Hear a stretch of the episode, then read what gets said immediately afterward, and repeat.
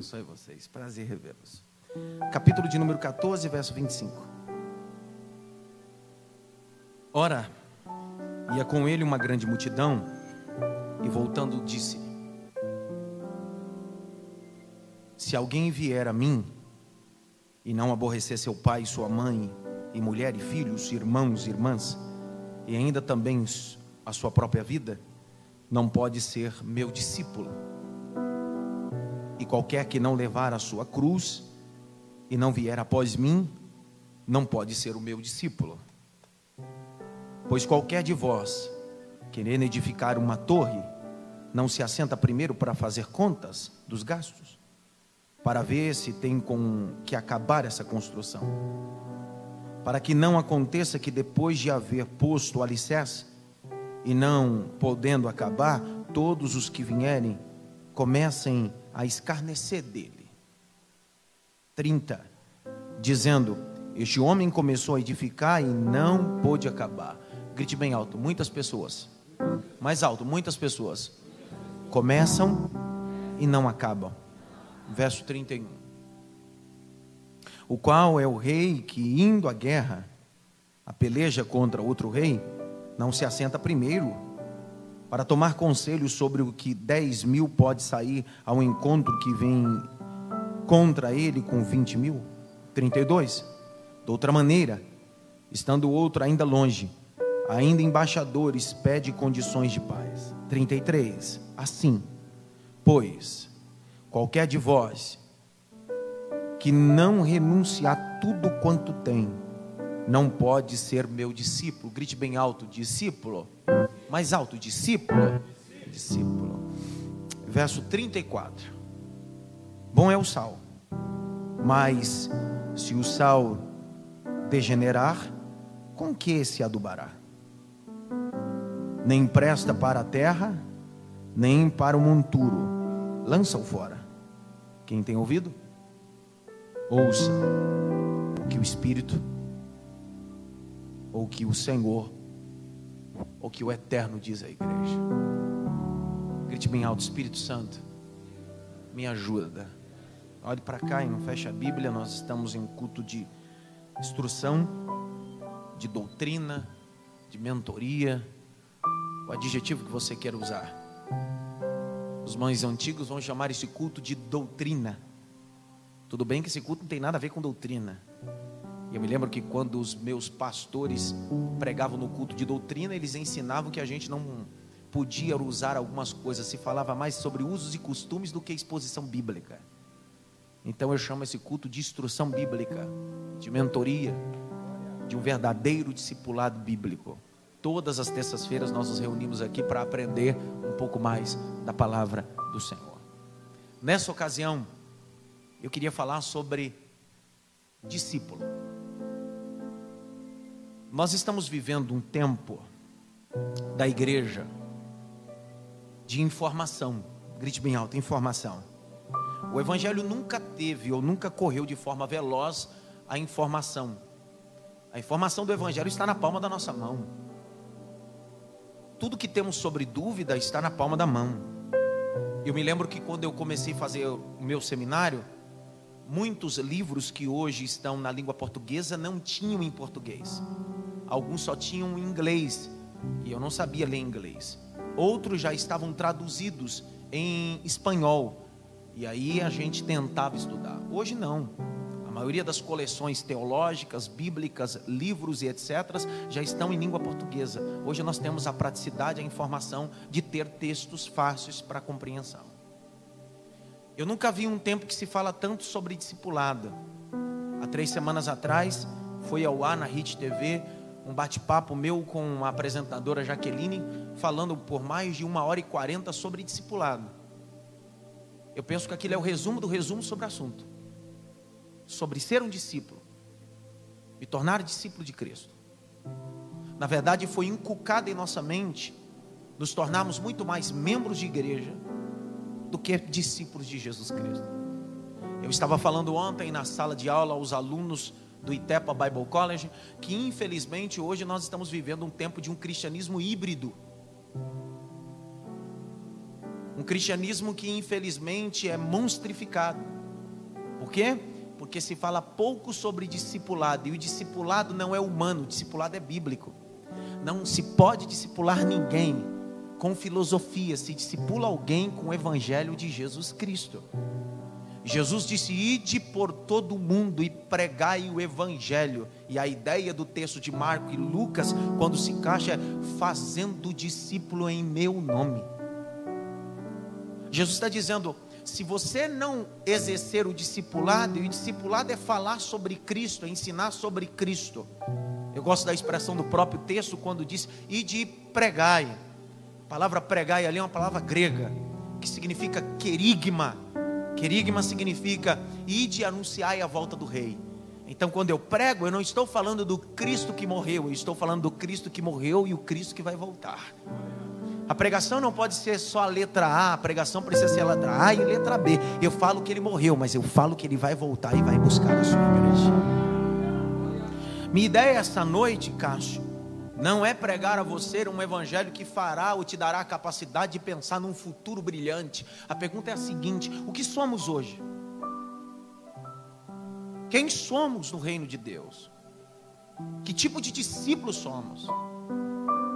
É, quem aqui gosta de perfume? Ninguém, todo mundo é fedido. Quem aqui gosta de perfume, irmão?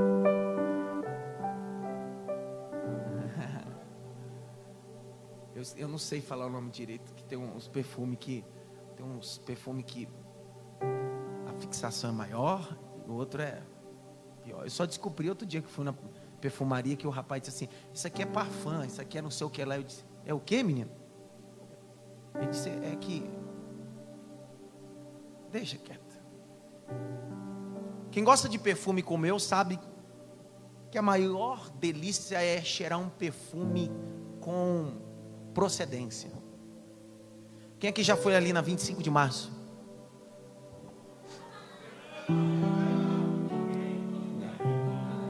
Quem já viu aquele carrinho de mão? Já viram? Embalado com papel filme, uma bandejinha de isopor branca. E o cara ainda sai falando original, original. E a gente, na maior inocência, para. Esse é original, rapaz. É porque só não tem a caixinha, mas é original. O que, que a gente faz?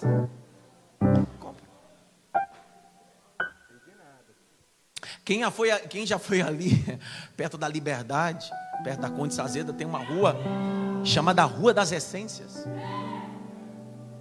A Rua da Essência é, uma brincadeira, vou dizer O cara que gosta de Paco Rabanne, a primeira loja que ele entra, o cara diz assim: Você gosta de que perfume? Eu sei de Paco Rabanne. Ele diz: Eu tenho uma aqui que é melhor do que o Paco Rabanne original.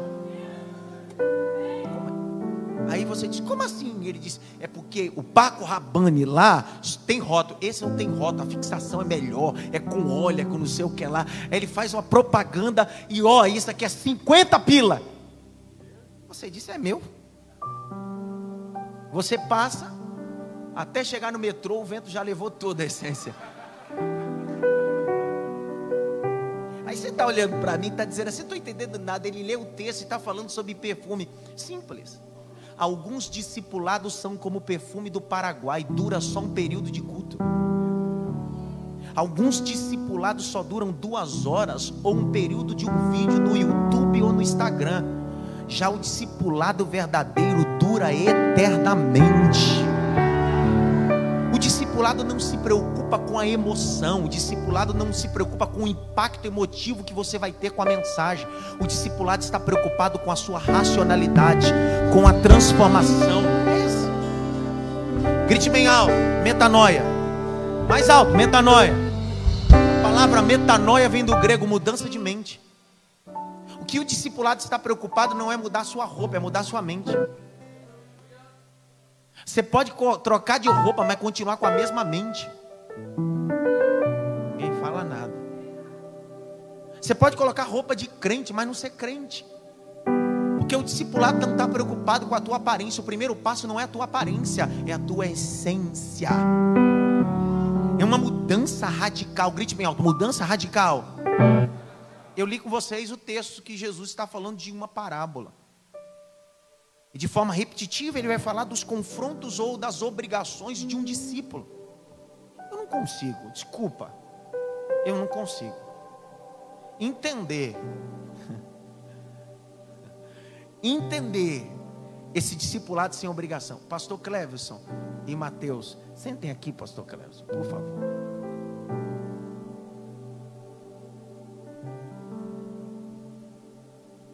Pastor Cleves, você é pastor presidente lá da Madureira, em Aracaju, um amigo meu, um amigo dessa casa, e veio a São Paulo para uma convenção e veio cultuar com a gente hoje. Eu queria que vocês aplaudissem Jesus pela vida do pastor Cleves, por favor.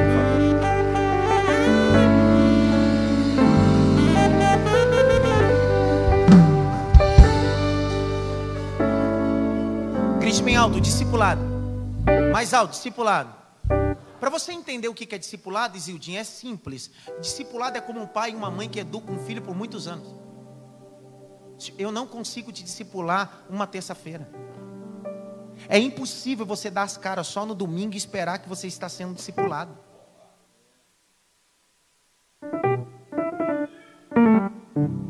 É impossível tu aparecer de 15 em 15 dias aqui e dizer, não, eu estou sendo. É impossível. Porque discipulado demanda tempo. Infelizmente, foi colocado, inculcado na nossa mente que a gente vem para a igreja não para ser discipulado, a gente vem para fazer outra coisa ao invés de ser discipulado. Toda vez que você se arrumar para vir para a igreja, você precisa entender: eu estou indo para o meu período de discipulado. Estou indo para o meu momento de discipulado. Será momento de ajustar algumas coisas, momento de Deus tirar as escamas dos meus olhos para que eu possa ver o que Deus tem para minha vida. Agora, esse discipulado Sandra e Regina, que não nos dá obrigação, isso é fã-clube ou clubismo gospel. Discipulado gera em nós obrigação com o corpo e obrigação com Deus. Esse negócio que eu me preocupo só com a cadeira de assento que eu paguei e com o time que eu estou torcendo, esse é cumplismo. Eu estou falando de discipulado. Estou preocupado com o próximo, estou preocupado com o reino. Discipulado.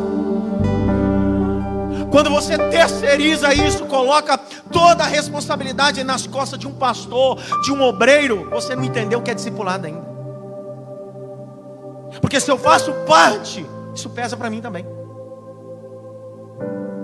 Se eu faço parte, eu tenho obrigações. Grite bem alto, obrigações.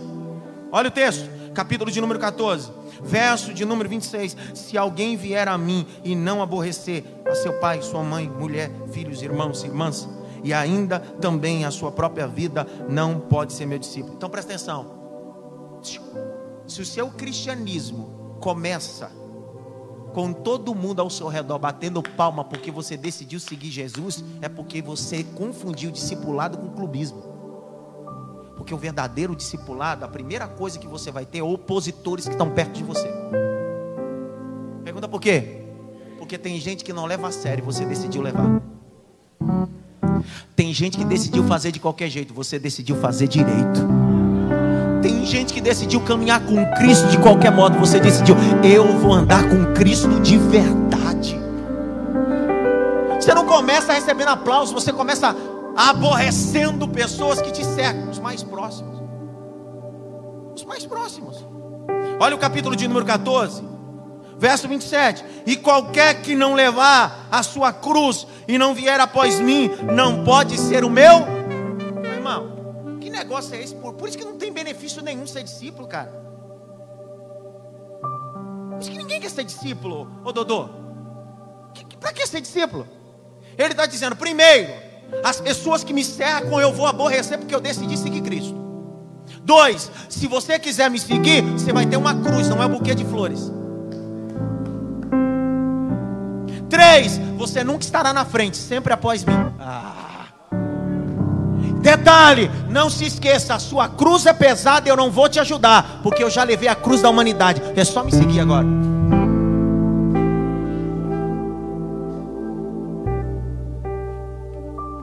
Eu gosto de uma frase de um brilhante pregador, que é pregador humorista ao mesmo tempo, Cláudio Duarte. Ele vai dizer assim, é, no meio de tantas frases que ele fala, engraçadíssima, essa eu penso que ele é teologicamente boa só. O Cláudio Duarte, Cláudio Duarte diz assim: infelizmente, que na caminhada cristã, algumas pessoas decidiram não arrastar mais a cruz, querem colocar rodinha na cruz.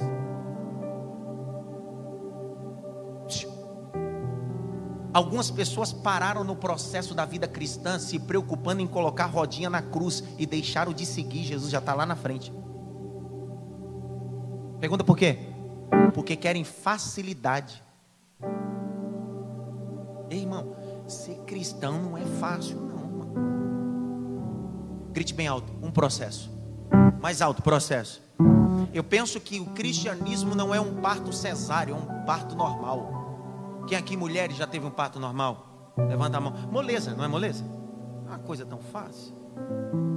Uma coisa simples. Vai lá, pronto. Não é assim ou não? Não.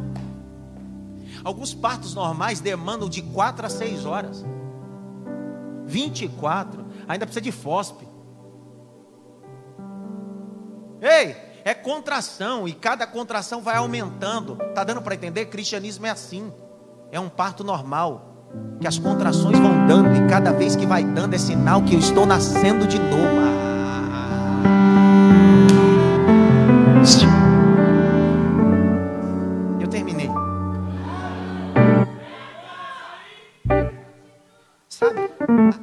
A, gente, quer esse cristianismo, Rafael e Talita. A gente quer chegar num culto e de repente o pastor pegar um bisturi, abrir e dizer assim: pronto, nasceu de novo. Nem Paulo, que se encontrou com Cristo, viveu uma conversão cesárea. Foi parto normal. A Bíblia diz que ele se encontrou com Cristo no caminho de Damasco e ficou três dias sem comer e sem ver. É o processo da conversão do parto normal. É contração, é dor, mas está nascendo algo novo dentro de mim. Está nascendo. É um novo homem, uma nova criatura. Estou liberando essa palavra. É um novo homem, uma nova criatura, uma nova pessoa. Não é o Adson, é um novo Adson. Não é uma Maria, é uma nova Maria, uma nova pessoa.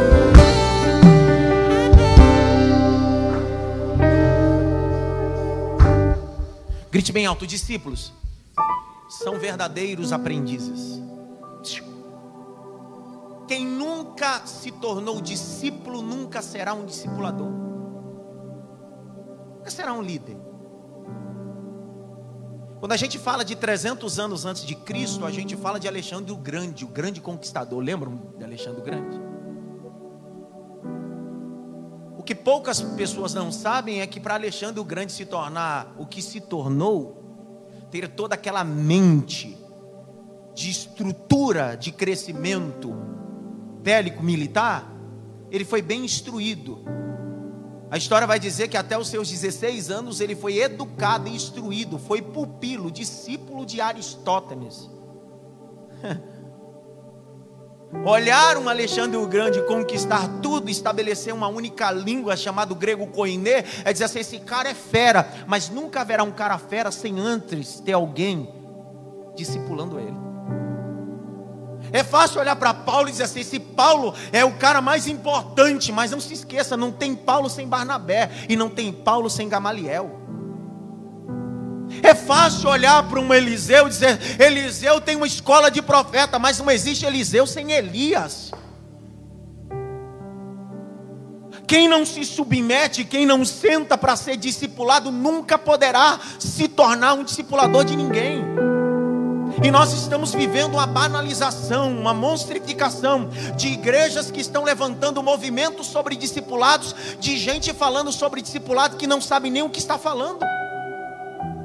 Então a primeira coisa que eu preciso entender essa noite é quem eu sou nesse reino. O que eu sou dentro da igreja? Um frequentador, um membro, um discípulo. Isso será identificado facilmente. Abre comigo, por favor, Mateus capítulo 5.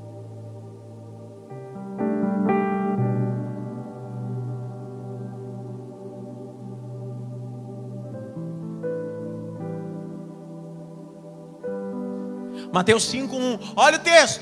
E Jesus, vendo a multidão, subiu ao monte e se assentou. E o que aconteceu? Quem se aproximou? Mas peraí, irmão, toda vez que você lê na Bíblia, multidão está associado com mais de 5 mil pessoas. O texto diz: ó, e Jesus vendo a multidão, subiu para o monte. E se assentando-se, aproximou dele quem? Enquanto Jesus está curando, tem uma multidão. Enquanto Jesus está libertando, tem uma multidão. Quando ele decide subir para sentar e ensinar, só se aproxima dele quem é? Discípulo. Porque só discípulo quer ouvir o que o discipulador tem para falar. Só discípulo quer ser instruído. A multidão só quer milagre. Isso aqui não posso falar.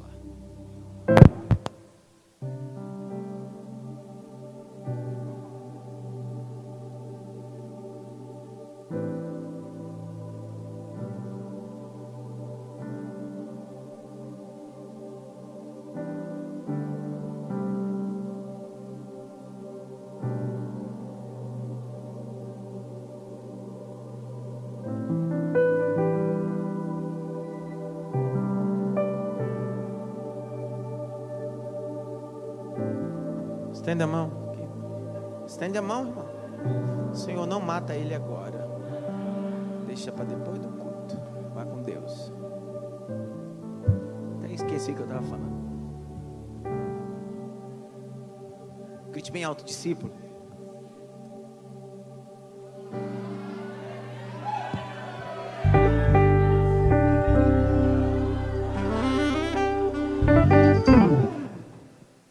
A multidão não quer receber instrução, a multidão só quer receber milagre. Nós estamos fazendo, dá um pouco de retorno para mim, vem comigo aqui, meu filho. Vamos lá, fica ligado no trono. A multidão quer fazer do evangelho em miojo. Já pegou miojo? Esquentou água? Quantos minutos fica pronto? As pessoas querem fazer do seu relacionamento com Deus o mesmo jeito, que é entrar no culto e acha que em três minutos tudo vai mudar.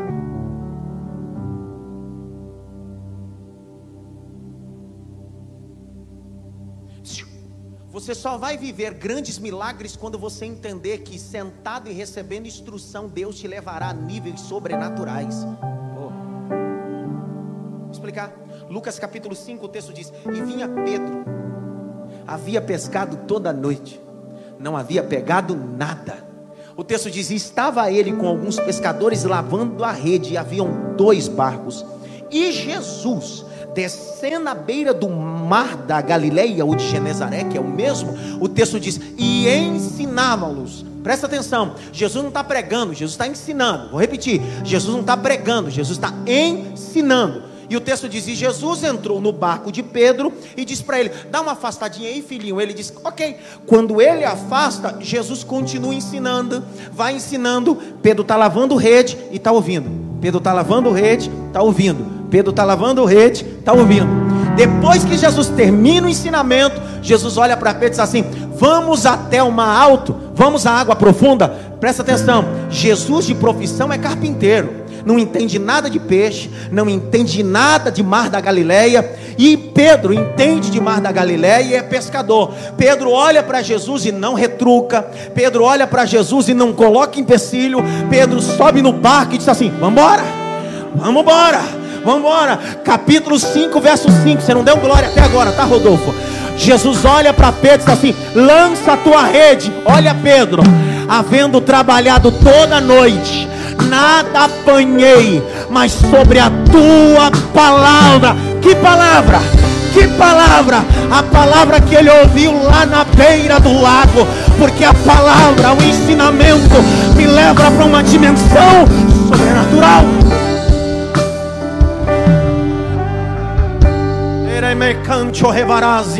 Levante as suas mãos para o alto. Mais alto que você vê assistir, assiste mesmo. Vem mascar chiclete, masca. Vem mexer no WhatsApp, mexe. Mas se vem adorar, abra a boca. Adore Jesus Cristo. Jesus é bom. Jesus é bom. Jesus é bom.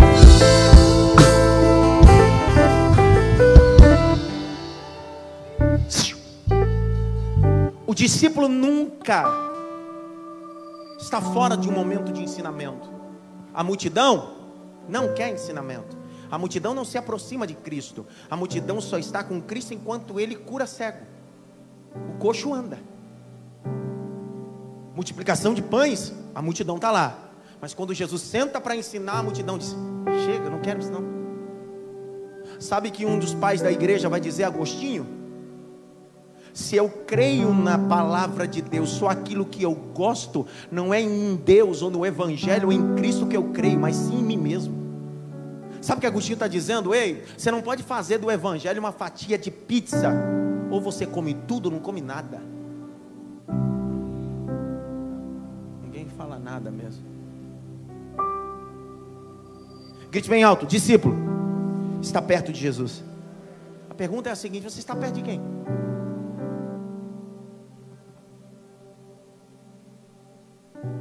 Qual a diferença de discípulo para membro? Eu disse uma vez aqui, volto a repetir. Qual é a diferença de discípulo para membro? Abre comigo, por favor, Mateus, capítulo de número 14, verso 19 a 20.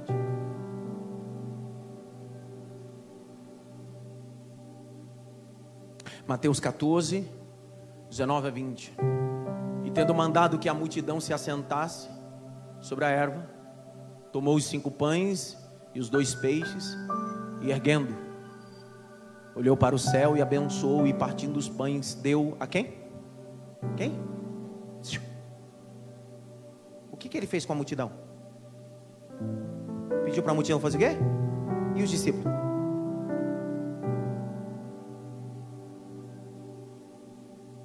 Raiva, fala uma coisa e você não pega. Primeiro texto, a multidão não quis sentar e os discípulos sentaram.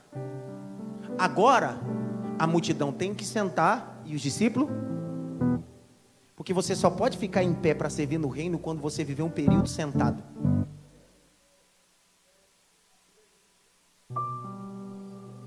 Pergunta por quê?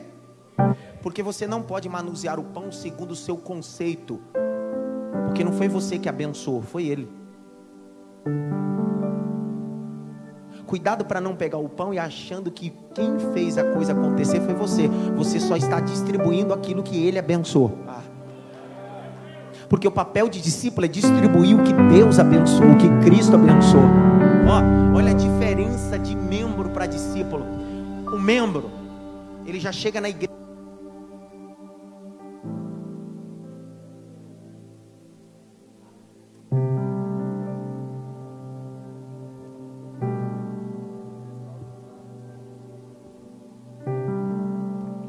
pastor Clebson. Eu não quero, não quero mais.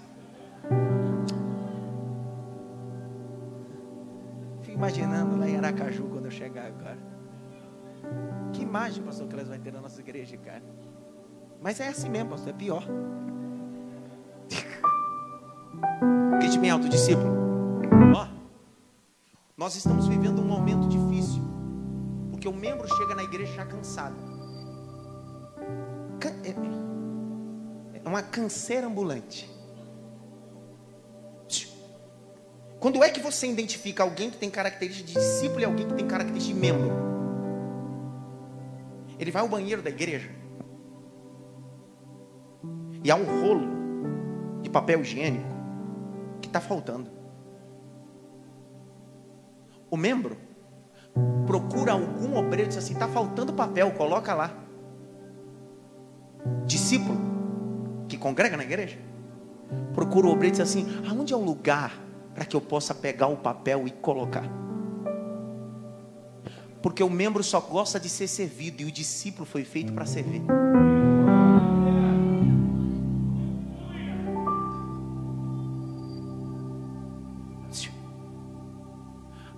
O texto diz que membro não levanta servir, só discípulo. E a pergunta é: será que você é membro mesmo ou você é um discípulo preguiçoso?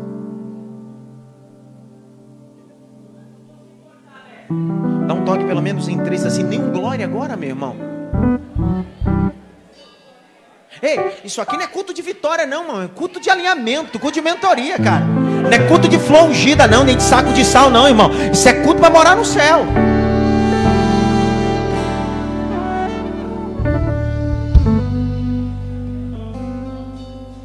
Agora, eu não posso aceitar dentro de mim que eu estou na igreja há dois milhões de anos. Eu estou na igreja, você está na igreja desde a época dos dinossauros, cara.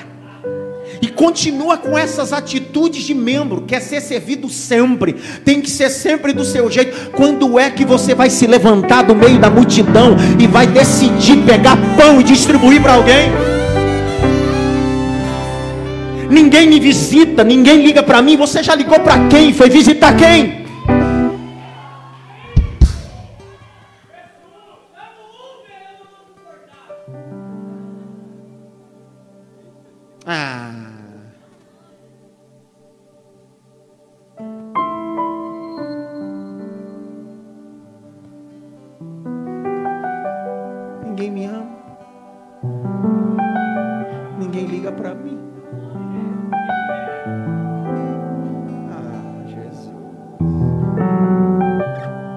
Estou falando que a gente está colocando rodinha na cruz.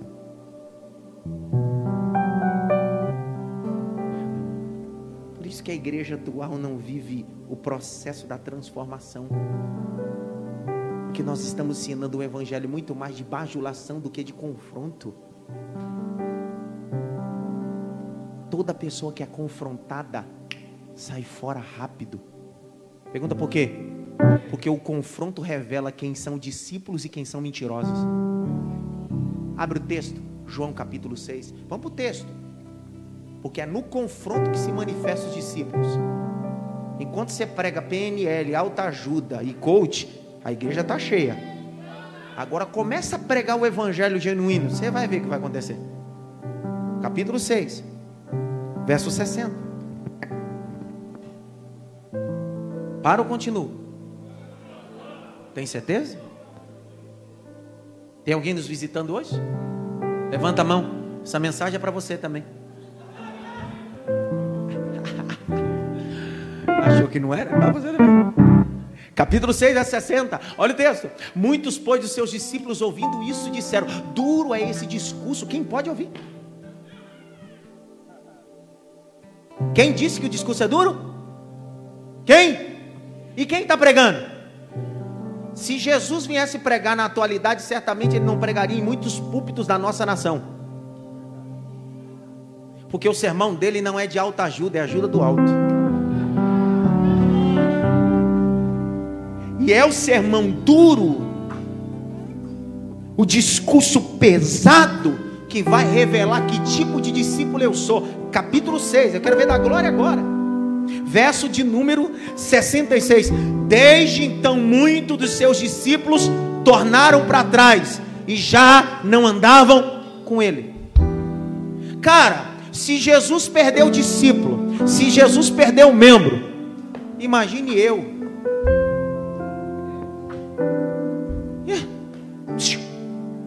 Eu recebi um telefonema ontem de um irmão dizendo para mim, pastor, estou ligando, dizer que a gente está se desligando da igreja. O cara me ligou.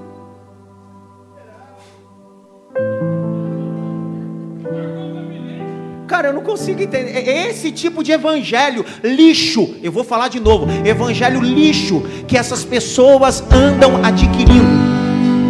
Que as pessoas entram e saem de denominações e esse ainda me ligou. E quantos que na hora de membrar vem no gabinete e fala, sai, vão para outra, vão para outra e não comunica. É gente pé de alface, gente que não é discípulo, gente que nunca teve um encontro com Cristo.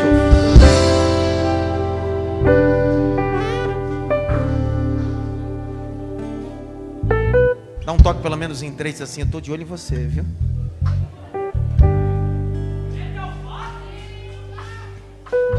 Pastor, não é que eu tô ligando porque. Se não, mano, eu não acredito. Vem cá, Lucas. Vem aqui, Lucas. Glória. Não entendi nada desse glória dele. Quando é que discípulo começa a retroceder? Quando o sermão se torna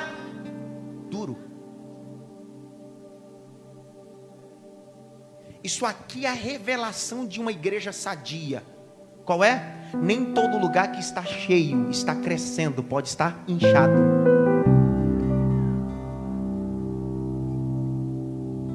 Claudinha, tem gente que vem aqui e diz assim, cara, eu vou naquele cu de texto que todo mundo fala, porque as pessoas acham que aqui eu dou, dou algumas instruçõezinhas. Aí ele senta aqui, ouve sermão, começa assim, cara, esse povo sai de tudo que é lugar para ouvir isso.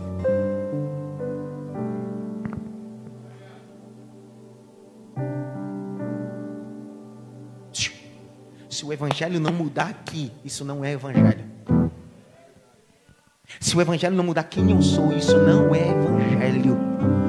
Todas as terças-feiras, nos últimos dez anos, quando eu assumo esse púlpito aqui, eu estou dizendo: é o último sermão meu e Jesus pode voltar hoje. Se ele voltar, eu preciso morar no céu, cara. Jesus não me chamou ao ministério para fazer igreja cheia. Jesus me chamou ao ministério para levar um rebanho para o céu. Eu sou pregador das boas novas. Estou liberando essa palavra. Eu sou pregador que vai levar um rebanho para o céu. Grite bem alto, discípulo. Mais alto, discípulo. A pergunta que, eu não gosto de ser discípulo? Que eu prefiro muito mais ser servido do que servir.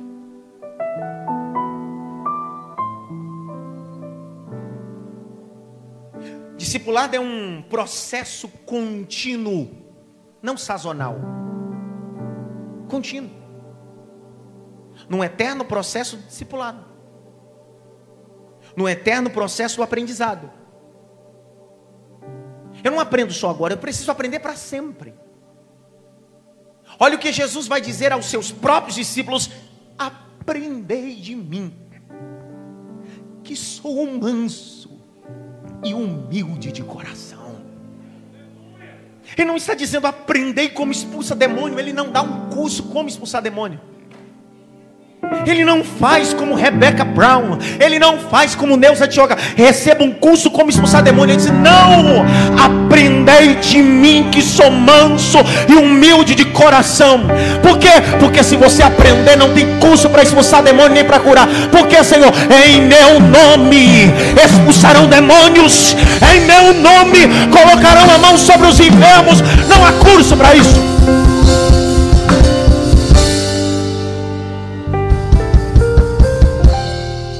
Não há curso para expulsar demônios territoriais.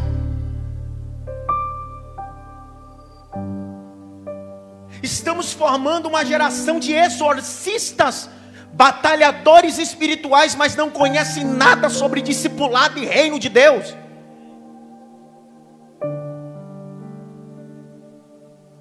Deixa. Grite bem alto, discípulo. Um processo eterno. Levante a mão direita assim. Bata pelo menos em três mãos assim, você está num processo.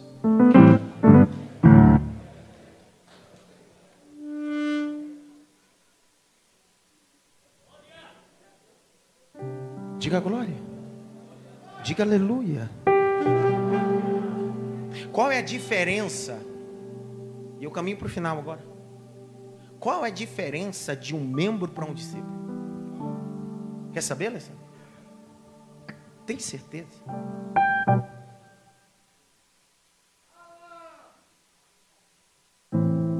Na época que eu era gordinho,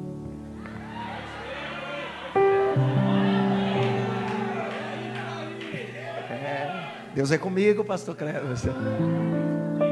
Você sabe todos esses termos do processo aí da bariátrica emagrecendo, pastor Cleverson.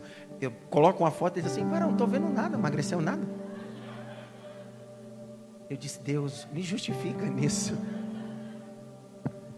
Eu vou, eu vou dar um exemplo aí, Ayrton, para todos vocês entenderem, entenderem, perdão, a diferença entre membro, Felipe, e discípulo. Usando duas terminologias fáceis: envolvido e comprometido. Grite bem alto, envolvido, comprometido. Aí eu vou usar algo lúdico, claro, para você entender. Quem aqui já comeu um lanche com ovos e bacon.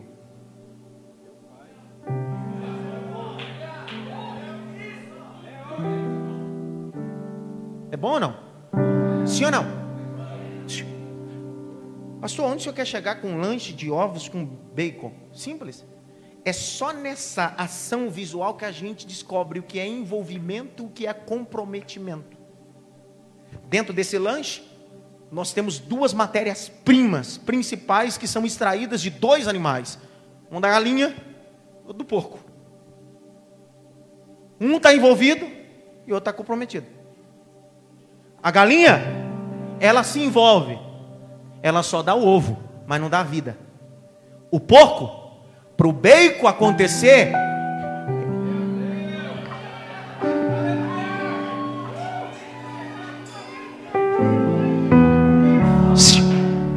Você se encontrou aí quem é você no reino? Envolvido ou comprometido? Porque tudo que o reino pede para você é sua vida para o reino. Vou falar de novo: é sua vida para o reino. Não é você chegar aqui, dar dízimo, oferta, acha que pega alguma coisa, já fiz minha parte. Isso não é comprometido, isso é envolvido.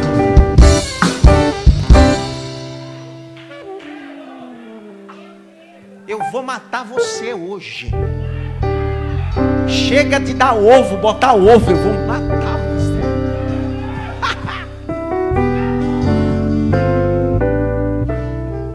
Não, eu estou envolvido. Tem um obreiro que vive envolvido. A desgraça do obreiro é envolvido mesmo. Praga. Não estou falando dos daqui, não, porque os daqui são bênçãos. Lá de Aracaju, assim. Envolvido. O cara bota um ovo. É obreiro. Senhor, me guarda com o teu sangue. Quando é que você vai dar o bacon pela causa de Deus? Olha o texto que eu li com vocês, capítulo 14. Olha o texto, capítulo 14. Verso 26: Se alguém vier a mim e não aborrecer seu pai, sua mãe, mulher, filhos e filhas, irmãos e irmãs, e ainda também a sua própria, Deus está dizendo: um discípulo não é envolvido ele é comprometido. Se você não dá a vida pela causa do reino, significa que você não é discípulo, você é envolvido. É o famoso Miguel, grite bem alto, Miguel. Miguel. A galinha só dá Miguel. Ela bota o ovo e se alguém diz assim, só o ovo, pelo menos eu fiz alguma coisa.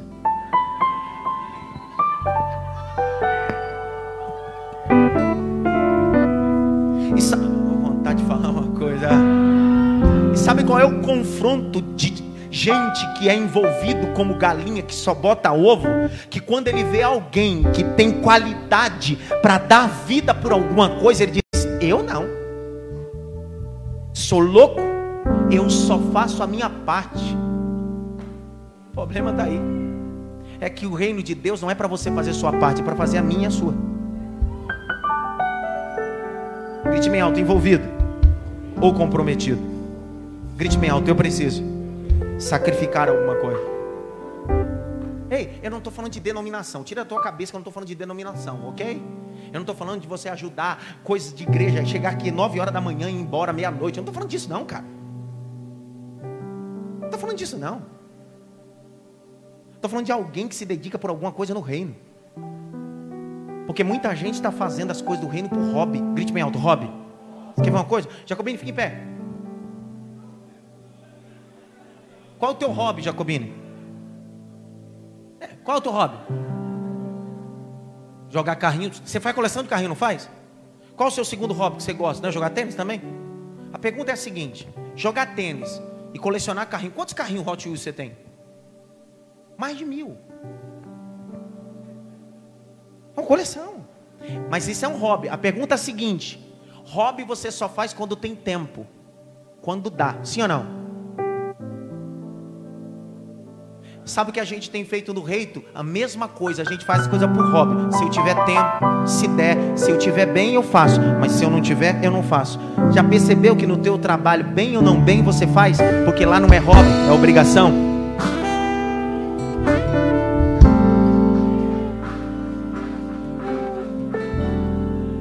Tem alguém que quer desviar aqui essa noite?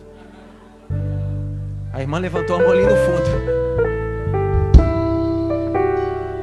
Ei, não trate, Cleiton, bom ter você aqui, sua esposa aqui, sua família, tá bom? O bom o problema está aí. Nós estamos com hobby, fazendo o reino de Deus com hobby. A gente está se comprometendo, não.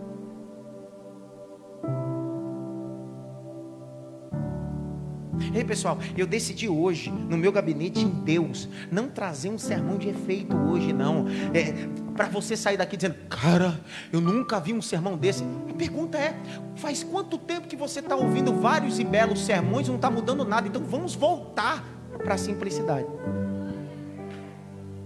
Porque você está saindo desse culto aqui maravilhado, dizendo, cara, eu nunca vi um sermão desse. Você nunca viu e nem ouviu e não mudou nada. Então vamos voltar para a simplicidade.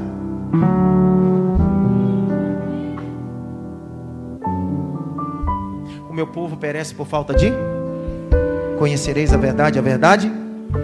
Grite bem alto, eu quero estar comprometido, não envolvido. Sabe, uma mulher espera do marido não que ele seja envolvido, mas comprometido. Uma esposa não espera que o marido pague as contas. A esposa espera que o marido se envolva e se comprometa a grau ponto que viva com ela o processo. Vou te dar um exemplo. Eu saí daqui, vou te dar um exemplo simples, eu fecho a Bíblia para você entender as bases simples do Evangelho, porque não é para complicar hoje. Quando eu cheguei em casa, passei o dia todo trabalhando, dei aula até as 10 da noite. Saí daqui do escritório às 11 e pouca da noite. Ainda fui tomar um café, cheguei em casa uma da manhã. Quando eu chego uma da manhã, tá minha esposa com Davi queimando de febre, que ficou até as cinco e meia acordada ela. A pergunta é a seguinte: eu poderia dizer bem assim, cara, eu trabalhei o dia todo.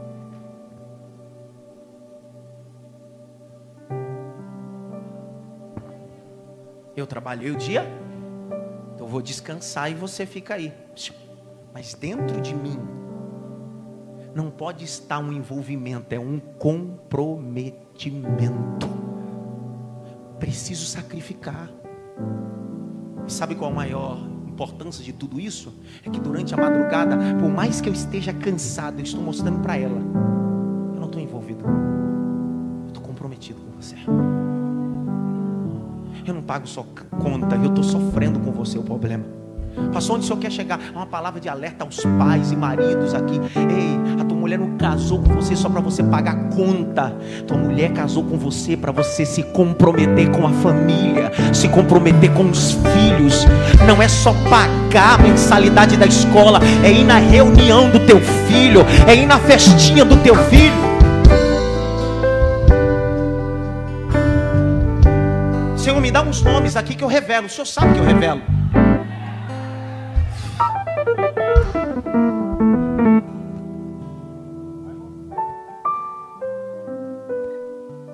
Apareceu uma letra só. Esperando completar o resto. Ei! Grite bem alto, envolvido ou comprometido.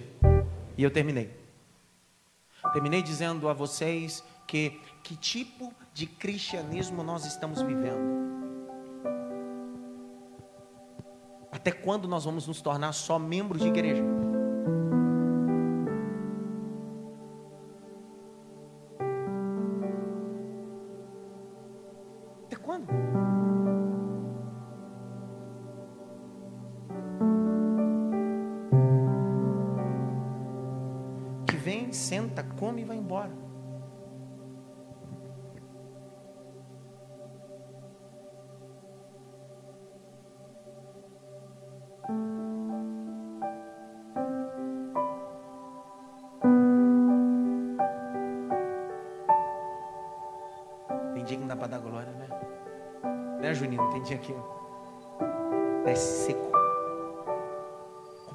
A gente vai vendo que a gente está longe do Evangelho, distante do propósito que Cristo tem para nós. Mas sabe por que eu amo Jesus? Grite bem alto. Por quê? Porque Pedro era discípulo. Mesmo fracassando, quando Jesus ressuscita,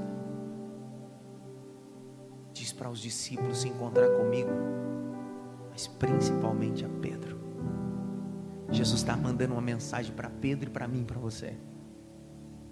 Se você falhou na obra e falhou no processo do discipulado, eu continuo te dando novas oportunidades. Aí você vai dizer: Por que, Senhor? Eu sei o que eu vou fazer com você amanhã.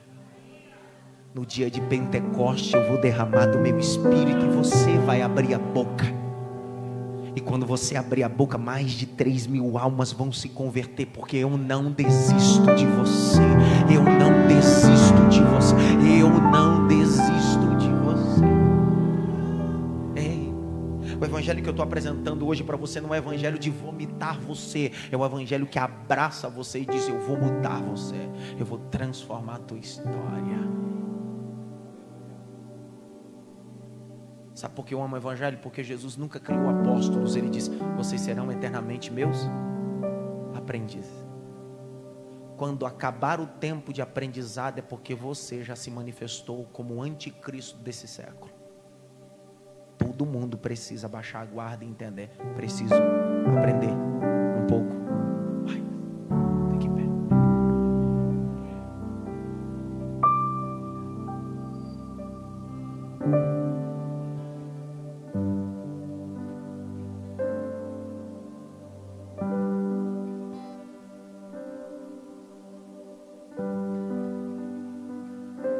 Algumas qualidades sobre o discipulado. E uma das principais é que um discípulo parece com o seu discipulador. Parece com o seu. Ou mestre ou discipulador. Quando Paulo diz bem assim: Não sejam meus imitadores como eu sou, sejam meus imitadores como eu sou de. Ele está dizendo: quando você me imitar, você acha que está imitando os meus comportamentos, mas na verdade é porque eu já imito alguém a quem eu tive um encontro, Jesus Cristo. As pessoas não podem parecer com você, as pessoas precisam parecer com Jesus. E para as pessoas parecerem com Jesus, você precisa se parecer com Ele. Dr. Felipe Russell Shedd morreu há uns dois anos atrás, um câncer de próstata, o maior teólogo batista que nós tivemos sua família americana nasceu na Bolívia, no campo missionário, e fez todo o seu pilar teológico no Brasil. Meses antes dele morrer, eu estava num seminário e tive a oportunidade de ouvi-lo várias vezes, e essa foi a última. Ele sentado com câncer na próstata, um aluno da plateia perguntou: O que é discipulado? E ele disse: Discipulado é alguém que produz um discípulo para o reino, não para si. Sabe o que eu aprendi com o doutor Felipe Russoched naquele dia? Eu não tenho discípulo. Eu faço discípulos para Cristo. Fazei discípulo em meu nome. Feche teus olhos. Ouve sua cabeça. Pastor Cleves, vem orar por nós aqui, orar pela nossa igreja. Feche os olhos.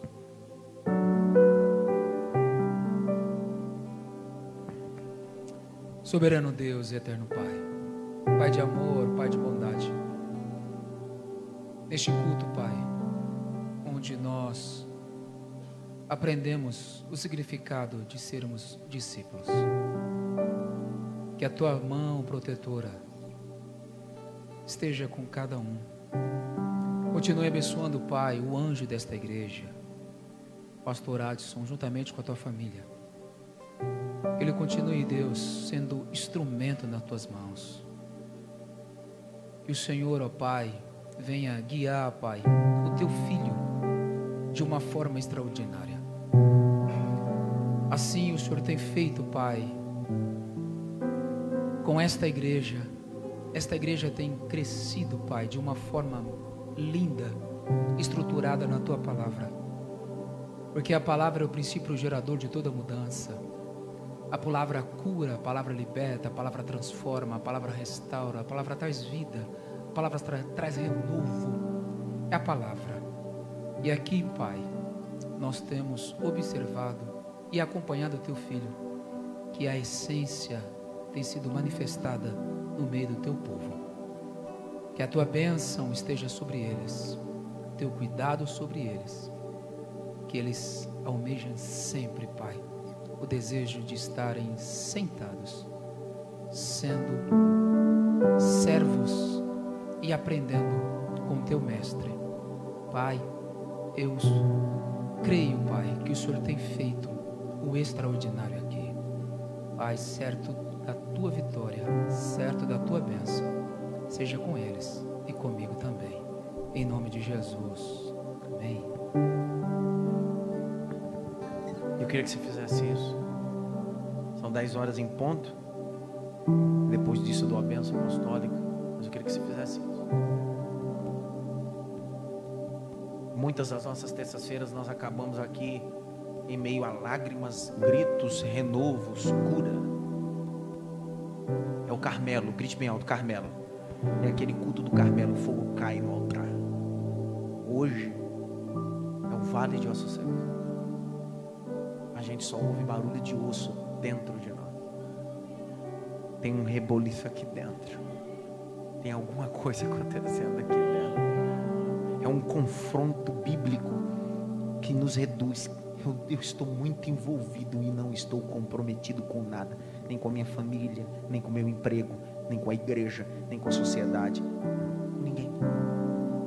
Eu me envolvo em tudo e não me comprometo, sempre é mais fácil botar o ovo do que dar o bacon. Dê um abraço pelo menos em cinco e diga para ele assim: comprometido com o reino. Faça isso. Dê um abraço pelo menos em cinco. Diga para ele: comprometido. Eu preciso aprender um pouco aqui. Sai do teu lugar, dê um abraço. Eu preciso aprender um pouco ali. Eu preciso aprender mais de Deus. Porque Ele é quem cuida de mim. Se uma porta se fecha aqui, outras portas se abrem ali. Eu preciso aprender mais de Deus, porque Ele é quem cuida de mim. Deus cuida de mim. Deus cuida de mim na sombra das tuas asas. Deus cuida de mim. Eu amo. Eu amo a sua casa e não ando sozinho. Não estou sozinho, pois sei Deus cuida de mim. Deus falou com você hoje. Deixa eu falar. Nessas próximas duas terças-feiras, nós teremos terças-feiras especiais. Por quê? Todas as últimas terças-feiras do ano, sempre temos temáticas nas nossas terças-feiras de mentoria especiais. Porque eu volto só com as séries de sermões lá no mês de janeiro. E eu estou com a série nova para implantar em janeiro. Nessas duas, nós vamos ver momentos importantes nessas duas. Eu vou receber dois príncipes aqui às terças-feiras. E meu coração está alegre para ouvir o que Deus tem através dele. Primeiro, nós vamos receber o bispo Rogério. O bispo Rogério é pastor sênior da Igreja Batista em Lisboa. Deus levou ele para Lisboa e Deus fez algo importante na vida dele. A grau ponto que ele é um dos poucos pastores brasileiros que tem programa na TV aberta em Lisboa. Ele está ao Brasil, veio atender alguns compromissos e nessa feita vai estar conosco. Então será uma mentoria semana que vem importantíssima. Na outra, eu vou estar recebendo, o pastor Cleves sabe e conhece ele também. Eu vou fazer na próxima terça-feira, sem ser essa próxima, mentoria. O tema da mentoria é Eu creio em dons espirituais. Nessa feita eu vou estar recebendo uma das maiores autoridades proféticas que a gente tem nessa nação. Uma das. Pastor Robson. Pastor Robson vai estar conosco aqui. É um camarada que tem uma autoridade profética de Deus. Algo impressionante. Cada um recebe uma porção de Deus. E Deus deu uma porção para esse camarada. Eu, eu, não respeito o papagaio, o profeta que, de profecia encomendada, que fica escutando conversa nos corredores, ou vai na casa dos outros, ou fica de conversinha fiada e fica entregando revelação. Isso é uma. Sei lá o que é. Eu creio em gente de Deus, gente que recebe de Deus, gente que Deus fala com ele de verdade. Então, nesse, nesses duas próximas terça-feira, venha com o teu coração aberto. Deus fará grandes coisas dentro de nós. Diga glória a Deus por isso. Sexta-feira é a nossa quinta edição da conferência Pergunta por quê? Das nove às dezoito, ministrando pastor Josué Brandão, doutor Ricardo Bitu, Helena Raquel, Napoleão Ribeiro Falcão, no louvor Eliezer de Tarsi, Juliana Purgato e Maf Music. Então você que não fez sua inscrição, ainda faça lá na Lá fora está o pessoal lá com a mesa, com banner. Você já faz sua inscrição na hora lá. Não fique de fora. Os obreiros, membros, irmãos. Não, membro não precisa fazer, não. Só discípulo. Pergunta por quê? Porque membro não se compromete com nada. Só está envolvido. Grite bem alto. Eu quero me comprometer. Amém? Então faça sua inscrição, vem estar conosco em nome de Jesus Cristo. Ó, por esse período nesses últimos, nesses próximos meses, mês de novembro e dezembro, nós, está sendo cancelado o culto da parte da tarde. Não haverá mais o culto do secreto de Deus à tarde. No mês de janeiro retomaremos o culto com a nova temática importante. Amém? Então espalhe, não haverá mais os cultos nesse mês de novembro e dezembro. Janeiro, janeiro, segunda quinzena retomaremos o culto aqui todas as tardes, às quartas-feiras, à tarde vai ser uma bênção de Deus. Levante as duas mãos para o alto.